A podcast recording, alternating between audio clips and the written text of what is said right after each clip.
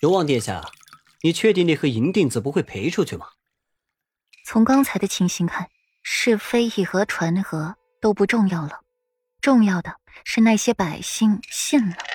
霍州落下一子，想起了至今未露面的裴玉，不由勾唇一笑。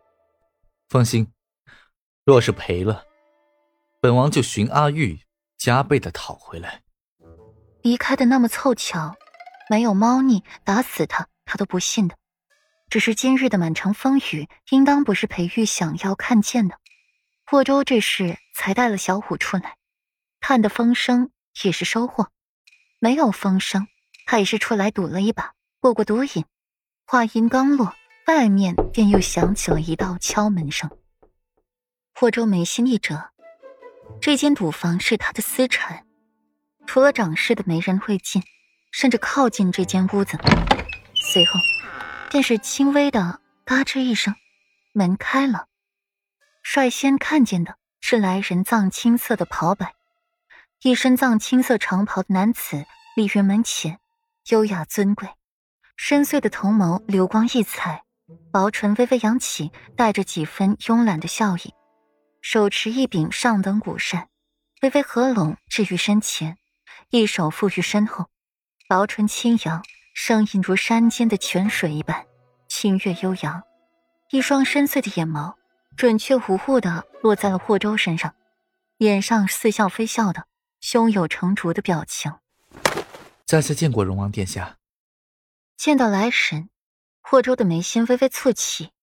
严格，严尚书之子，虽在朝中无任何的官衔，也不与朝臣来往，可是此人却是。极受父皇重视的，就是在去年除夕夜上，此人给父皇留下的印象，连带着霍安营选妃、必选之神便有严格，这些倒也罢了，只是这严格却是太子之人，霍秋最尊重之幕僚之一，霍州待此人亲近不起来，虽有欣赏之意，忌惮却是占去了大半。皇家人，有哪个会是蠢蛋呢？不会有点花花肠子吗？霍秋能尊重此人，此人必有他的过人之处。毕竟只有蠢人才会养无用之人的。很明显，他那个太子皇兄不蠢，是他们这些做弟弟的太聪明、太厉害了。从别院回王府，既不招摇也不低调，仿佛什么事都没发生过一般。这也让平城百姓都知道，顾阮从年前到年后的。第一次露面，和裴玉一起，面色红润有光泽，似喜似嗔含情目，面若中秋之月，色如春晓之花，眉如墨画，面如桃瓣，目若秋波，举手投足流淌出丝丝缕缕的风情华彩，眉宇间俱是绝色，一年前的青涩，一年的成熟风韵。现在和裴玉站在一块儿，同样的衣饰，一样纤尘不染的素靴锦袍，头戴几只清雅梅花簪，轻眼墨发，妩媚收敛，眉心的一点朱砂倒是为神添了几分神圣不容侵犯的谪仙气质，整个人都沐浴着淡淡的圣洁光辉。同裴玉站在一起，格外的有夫妻之相。裴玉先行下马车，最后才是掀开了帘子。小心的搀扶顾软下来，眉宇间的温柔汇聚成海，生怕自己面前的小姑娘不小心的又给磕着碰着了。来，慢点。这年虽是过了，可天气依旧冷。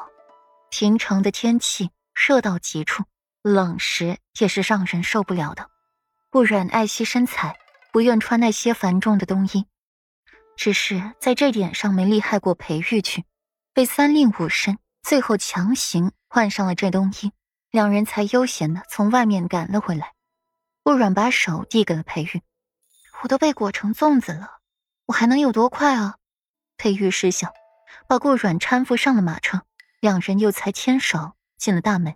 对于周围零星窥探的行人，裴玉不具在意，顾软却是习惯了，只是府中沉闷的气氛和温婉他们的欲言又止。一副怜悯又带着些许疑惑的表情，看着自己，让顾软稍稍起疑。徐哥，你们怎么都这副神情看着我啊？顾软到底是没从温婉他们口中要到答案的，只是他也不是愿意刨根问底的人。见着四个丫鬟难为的表情，顾软果断的没再为难他们了。